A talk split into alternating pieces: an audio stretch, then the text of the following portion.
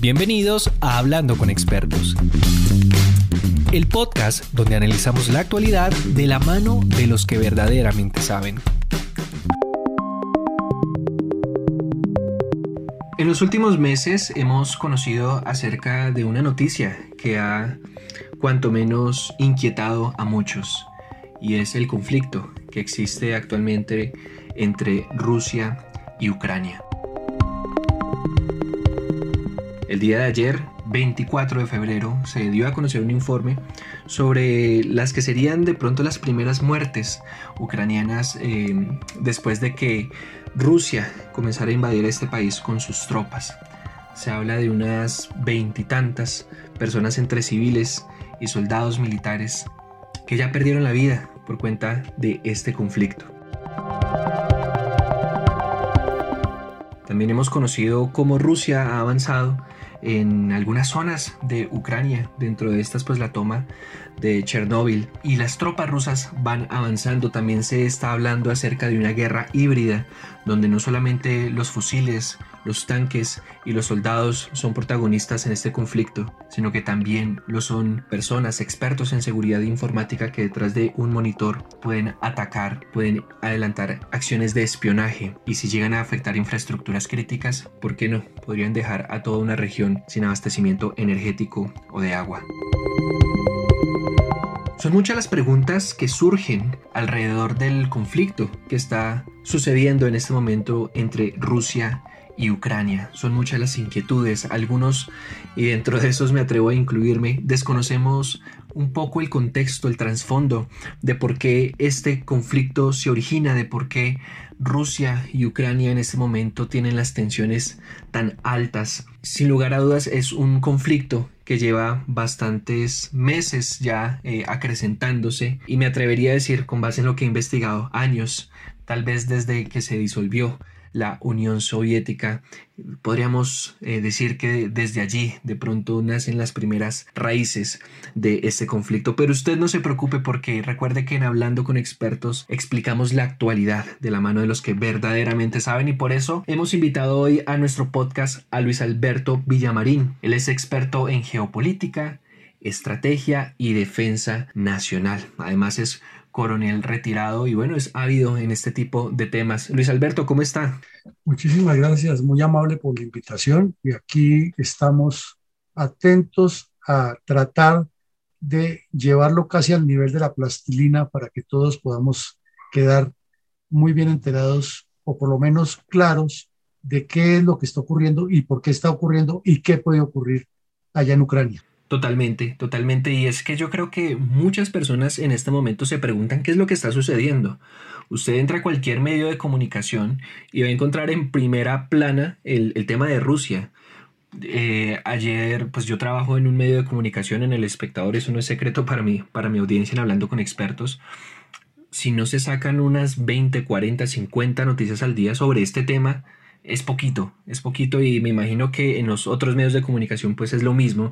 Y poniéndome yo de pronto en los zapatos de, una persona em, que no es periodista, que no está tan inmersa en los medios de comunicación, pues para ellos incluso hasta puede sonar abrumador o confuso, pues ver que está pasando tanta noticia sobre un tema y tal vez muchos quisieran alguien que les explique, que les mastique, venga, qué es lo que verdaderamente está pasando para yo entender pues todo este reguero de noticias con el que me están inundando diariamente. Entonces, eh, quisiera arrancar eh, con una pregunta muy básica que yo creo que muchos están haciendo en este momento y es cuáles son las raíces del conflicto entre Rusia y Ucrania. Bueno, antes de contestarle eso muy brevemente le hago una aclaración que desde el punto de vista como analista, que, que llevo muchos años en este tema, para mí no existe la tal guerra híbrida.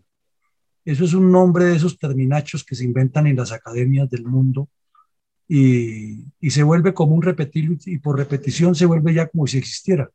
Igual que ese anglicismo que nos metieron en el idioma, es que la línea de tiempo. ¿Cuál línea de tiempo? Se llama cronograma. Lo que pasa es que en inglés es timeline y la traducción eh, literal sería línea de tiempo y se volvió costumbre y vamos maltratando el idioma, inventándonos palabrejas, complicando las reuniones, etc. Pero bueno, yendo al tema, al tema específico de lo que ocurre hoy, como no es una guerra dividida, sino es una guerra integral que el Kremlin en cabeza del señor Putin, ha venido desarrollando contra Ucrania se suscribe sencillamente en lo siguiente. 1989-90 se produce la disolución total de la Unión Soviética y en 91 se acabó la Unión Soviética, se acabó el comunismo. Ucrania era uno de los países más importantes de esa Unión Soviética, pero eh, tenía en su poder un haber muy poderoso que era la mayoría de las armas nucleares con las que la Unión Soviética amenazaba el mundo estaban en territorio ucraniano. ucraniano. Inclusive usted mencionó a Chernobyl, era una central nuclear muy importante de esa época donde se fabricaban esas armas y se hacía toda la investigación científica y el desarrollo tecnológico nuclear de la Unión Soviética.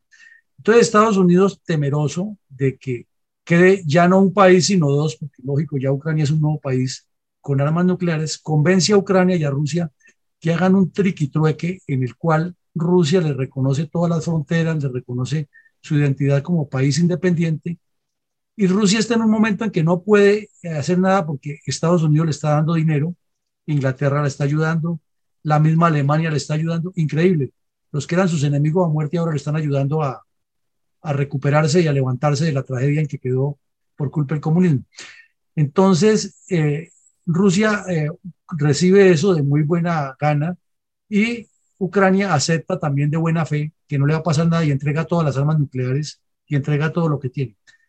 Luego pasan seis, siete años, se produce eso y sube al poder el señor Putin. Y ella viene con una eh, visión que la maneja en secreto, pero que la va desarrollando durante estos 20 años, que es recuperar ya no la Rusia comunista o la Unión Soviética, sino que todo eso que antes fue comunista se vuelve el poder del mundo, se vuelva otra potencia mucho más fuerte que Estados Unidos y ya no con visión comunista, sino con una visión autocrática, porque los comunistas por lo menos tenían un, comité central que, en el que debatían y la decisión se tomaba al final, era eh, lo que concluyera el comité central.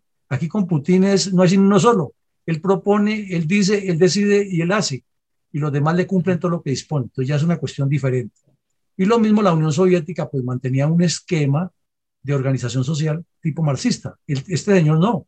Es lo que él dice y el país maneja a ese ritmo. Bueno, pero volviendo al tema, entonces, durante ese periodo, eh, Putin se dedica a mover por debajo de la mesa todas las etnias rusas que están en Ucrania, en particular en el oriente, en lo que llaman el Donbass, para que vayan formando una especie de subversión que va creciendo y va creciendo. En 2014, el pueblo ucraniano se rebota, sale a las calles y, derrocan al dictador que, o al gobernante que estaba en ese momento, que era pro Putin, y colocan al que está ahora, que no es, que eh, colocan a otro que sucede y luego está el que está ahora. Entonces, estos que no son pro Putin, ya Putin ve amenazado su interés porque él lleva en mente, o sea, cuando él coloca esas guerrillas o esa subversión que le estoy hablando, él lleva en mente a tomarse a Ucrania. Entonces, cuando ve que eso no le funciona, va y ocupa a Crimea. Crimea había sido territorio ruso, pero durante la época de la Unión Soviética se lo pasaron a Ucrania y ya quedó ahí. Y en el acuerdo que se hace para que, este, para que Ucrania entregue los misiles, Crimea queda siendo de, de Ucrania. Entonces Putin inmediatamente toma como decisión, ya que cayó el gobierno de su amigo, va e invade a Crimea y alebresta a esta gente del Donbass. Esta gente se rebota, produce una guerra, reacciona el gobierno ucraniano, la comunidad internacional mete la mano, que uno no entiende por qué se meten allá Alemania y Inglaterra y otros países, y le trazan una línea en la que supuestamente de aquí para acá no pasa usted ni usted, y estamos en una especie de observación armisticio, y Ucrania, forzada por las circunstancias y por la debilidad del presidente Obama, que fue débil ahí, eh, acepta eso y entonces Rusia le sale con la suya. Sigue trabajando por debajo de la mesa y llega el momento en que decide invadir y coloca todas esas tropas alrededor, que es lo que antecede a los días que estamos viviendo hoy. Resumiéndole un poco a nuestra audiencia, esto no es una guerra que haya comenzado hace algunas semanas o hace algunos meses, es una guerra que lleva años eh, acrecentándose, recrudeciéndose. Menciona usted eh, el tema de lo que se conoce ¿no? como la guerra de Donbass, que eh, desde que estalló en 2014, pues ya ha cobrado más de 14 mil vidas. O sea, esto es algo que tiene unos presentes bastante fuertes, bastante marcados, pero permítame insistirle un poco en la pregunta eh, del comienzo. Con base en su respuesta, podemos decir entonces que lo que quiere Vladimir Putin es recuperar de pronto ese territorio que antes tenía la Unión Soviética o lo que quiere Vladimir Putin es ganar territorio en Ucrania porque reconoce esa posición estratégica que tiene Ucrania, sobre todo en temas energéticos, eh, cuando hablamos por ejemplo de petróleo y demás puntualmente. ¿Qué es lo que quiere Vladimir Putin? Vladimir Putin quiere en esencia recuperar toda la estructura de la Unión Soviética y avanzar ya no como la Unión Soviética tenía en su época, que estaban los países del oriente de Europa, o sea, Bulgaria, Polonia, Hungría, Rumanía, Moldavia, que, que estaban, era como una especie de colchón entre Europa y la Unión Soviética y tenían una influencia soviética, eh, pero no pertenecían a la Unión Soviética. El, señor lo que quiere es recuperar el territorio de la antigua Unión Soviética y tomarse esos países para hacer una potencia que quede al mismo nivel de Rusia, China y Estados Unidos y decidir entre los tres el mundo. Y el día que me dicen que no, entonces yo me pongo bravo y los amenazo con las armas nucleares. Sí, o sea, en suma, Vladimir Putin se está viendo minimizado ante otras naciones como Estados Unidos. Podríamos incluir también allí la Unión Europea, que más adelante vamos a hablar también de las tensiones con la Unión Europea, con la OTAN y demás. Ahora, eh, Luis Alberto, Vladimir Putin también tiene su propia versión. Él, él, ha, sacado eh, varias declaraciones en medios de comunicación y lo que él ha dicho es lo siguiente, él, él teme mucho ese vínculo que tiene Ucrania con la OTAN, ¿sí? que es la organización del Tratado del Atlántico del Norte. Él cree que Ucrania puede llegar a ser un territorio instrumentalizado por, por estos países para que allí, cercano a la frontera con Rusia, se pongan eh, infraestructuras militares, eh, bloques, grandes bloques militares donde, no sé, puedan poner eh, lanzadores de bombas, lanzamisiles, que en cuestión de minutos puedan bombardear a Rusia si así lo quisieran dejándoles poco margen de reacción. Entonces lo que Vladimir Putin está diciendo es esto es una estrategia de defensa nacional. Vemos muy inminente que Ucrania se convierta en un territorio que amenace nuestra seguridad nacional y por eso es que estamos arremetiendo. Es decir, no con base en lo que usted nos está diciendo, eh, Luis Alberto, de que queremos convertirnos en más poderosos, sino en un asunto de defensa nacional. ¿Usted qué opinión tiene o qué eh, pensamiento tiene acerca de este argumento que detalla Vladimir Putin? Pues yo creo que usted y yo desde pequeños en los, en los centros escolares conocimos al tramposo del curso, al mañoso. Y cada tramposo siempre tiene una versión que la trata no solamente de, de validar para sí, sino de que, de que el, el, contexto se la valide y hace todo lo posible para que se la valide. Porque vendría la contrapregunta. Si el señor dice que al eh, colocar eh, o que la Ucrania se convierta en parte de la OTAN, le colocarían tropas enseguida. Y entonces viene la contrapregunta, ¿y él por qué quiere invadir a Ucrania y colocarle tropas eh, apegadas a la OTAN? O sea que el punto no es ese, el punto es que él tiene un plan estratégico de recuperar la Unión Soviética con la antigua Unión Soviética y sabe la importancia geoestratégica y geopolítica de Ucrania. Y si miramos en términos geopolíticos, el tema de Ucrania es que es de esos países, de esos territorios a los que su riqueza y su posición le trae una maldición geopolítica. Así la han llamado en, la historia, porque usted mencionó la riqueza que tienen minerales, pero es que además es la posición que tiene, porque es, es como el eslabón entre África, que corrijo, entre Asia y, y, Europa, es el eslabón entre la libertad y el miedo, es el eslabón entre el totalitarismo de Putin y la visión de derechos humanos y desarrollo integral que tiene la Unión Europea, y cómo durante ese proceso en que Rusia estuvo débil porque se cayó la Unión Soviética, los países como Polonia, Bulgaria, Hungría, que antes eran de la cortina de hierro, se integraron a Europa, inclusive los tres más, las tres joyas de la corona bálticas, Estonia, Lituania y Letonia, que quedaban o que quedan ahí al noroccidente de Rusia, se pasaron completamente para la Unión Europea y se integraron a la OTAN de remate. Entonces ahí el hombre perdió, o Rusia perdió un espacio grandísimo y ese supuesto colchón que tenía le quedó en las barbas. Entonces, por eso alebresta a Bielorrusia, que queda pegada a Polonia, y por eso eh, insiste en que él se va a defender y que hay una amenaza en ciernes. Pero eso es como si usted tiene un edificio y llega otro y construye un edificio más grande al lado y le dice que usted tiene que quitarse de ahí porque es que la seguridad para que no se le metan los ladrones no pasa. asuma su, su seguridad, pero él tiene que respetar a Ucrania, que es un país independiente, y que Ucrania es completamente libre de decir si me uno a Rusia o me uno a la OTAN. Pero el, punto de vista del señor Putin es que por estar en la frontera, que dice, entre otras cosas, que no existe frontera, sino que Ucrania es parte de Rusia, eso es gravísimo. Y dice también que eh, no hay otra fórmula, sino que tienes que aliarse con él. Y entonces viene la contrapregunta, pues es que Ucrania tiene su derecho a ser libre, independiente y decidir con quién se une. Como, como decían los abuelos, usted es el que escoge sus compañías, no tiene por qué cambiarles el, término. Como nosotros decíamos hace algunos eh, minutos, este es un conflicto que se ha ido eh, acrecentando con el paso de los años, no es nuevo. Eh, poníamos ahorita el ejemplo de la guerra de Donbass, donde decíamos ya incluso se han perdido, se ha registrado la pérdida de 14.000 vidas. Quisiera preguntarle a Luis Alberto, complementando también la pregunta de ahorita, ¿cuál fue el crack? ¿Qué fue lo que hizo para que Vladimir Putin tomara la decisión de arremeter en 2022 eh, contra Ucrania enviando sus tropas? Mire, justificaciones, como le decía ahora, él puede tener muchas y puede inventarse todas las que quiera, pero él ya lo tenía planeado. Inclusive recordemos que en diciembre estuvimos en una situación muy crítica en la que no se hizo y lo único que le limitó a hacer ese movimiento es lo que en estrategia militar se llama evitar el alargamiento de las líneas de comunicación. Porque las tropas eh, en cualquier guerra, así sea con la guerra más moderna, si no tienen un flujo permanente de comunicaciones y de suministros, de relevos, de eh, hospitales de campaña, de cocinas de campaña, es decir, tienen que ir avanzando y tienen que tener todo un ejército logístico detrás. Eh, y en la medida que se ha tecnificado todo, pues mejor, porque para que el soldado vaya más cómodo, entonces va exclusivamente con lo que necesita para el combate y atrás tiene que venir toda esa carga, todo ese bagaje que en, terminología anterior se llamaba trenes de campaña. Entonces, el invierno, la gran nieve, le tenía retardado eso.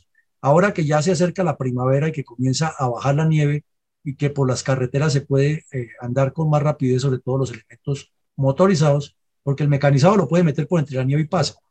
Entonces, eh, esa era la, la, dificultad que tenía y lo otro que sabemos que hasta los combustibles tienen unas unos consumos mucho más altos y se consumen más rápido en las épocas de invierno. Y, bueno, cosas técnicas era lo que lo tenían. Pero además era jugar, jugar con el miedo. Él es experto en jugar con el miedo. Él maneja muy bien los catecismos eh, soviéticos. Y jugar con el miedo era presionar para que eh, unilateralmente la OTAN y Estados Unidos le dijeran, bueno, bueno, entonces pues, Ucrania no, no entra definitivamente allá y haga lo que quiera con Ucrania. Entonces el occidente se le paró la raya y tiene que respetar a Ucrania y ahí está el problema, ahí es donde está el punto. O sea, esto era, esto tiene razones o tiene eh, insumos que le pueden llegar a hacer a uno pensar de que fue un ataque o un movimiento premeditado, planeado desde hace rato. Totalmente. Es que le hago otra, otra aclaración. Ninguna guerra se hace de un día para otro, porque las guerras necesitan estudios de Estado Mayor. Y los estudios de Estado Mayor tampoco los puede un oficial de Estado Mayor hacerlo en cinco minutos. Eso demanda tiempo, consecución de la información, verificación, coordinación de todas las secciones, cálculos de tropas, cálculos de municiones, cálculos de combustible. Eso no se hace de un día para otro. Además, eh, Luis Alberto, le tengo un dato adicional. Pues usted me menciona que eh, pues esta guerra híbrida no existe. Y de pronto hasta estamos de acuerdo porque eh, no ha sido como tan fuerte el, ataque, los ataques cibernéticos en, contra de Ucrania. Pero eh, ayer, precisamente, una firma de ciberseguridad llamada ESET publicó un informe en el que eh, registró que en Ucrania se habían consolidado cientos de ataques por un malware. Eh, para los que no conocen el término de malware, es un virus malicioso, un archivo de código malicioso llamado Hermetic Weeper. Lo que hace este malware es que entra en los equipos eh, computadores, los infecta y lo que hace es que borra los, los archivos, por eso es que se llama Whipper, porque los, los elimina. Ahora, según las investigaciones de SET, este malware fue eh, diseñado y fue compilado en el 28 de diciembre del año pasado. Fue un malware diseñado, compilado hace dos meses y hasta ahorita es que lo estamos viendo. Entonces, de pronto yo también podría decir, con base en esta información, pues también fue eh, premeditado de pronto este ataque informático. Y eh, bueno, continuando con, estos ataques informáticos que también ha sufrido Ucrania en los últimos días, pues hemos visto cómo han habido también ataques del tipo DDoS o, o ataques de denegación de servicio contra las principales páginas gubernamentales casi que todas las carteras, casi que todos los ministerios de Ucrania eh, han tenido fallas en los últimos días eh, por estos ataques de denegación de servicios, que es que aumentan, los atacantes aumentan la demanda en las páginas y las obligan a que se caigan. Y también se han registrado ataques físicos, infraestructuras físicas, que han dejado a, regiones desconectadas de Internet. Ayer lo registramos, es cerca del 30% por ejemplo, de poblaciones como Carib, por ejemplo, se quedaron sin internet en estos días por eh, estallidos eh, de artefactos explosivos y demás.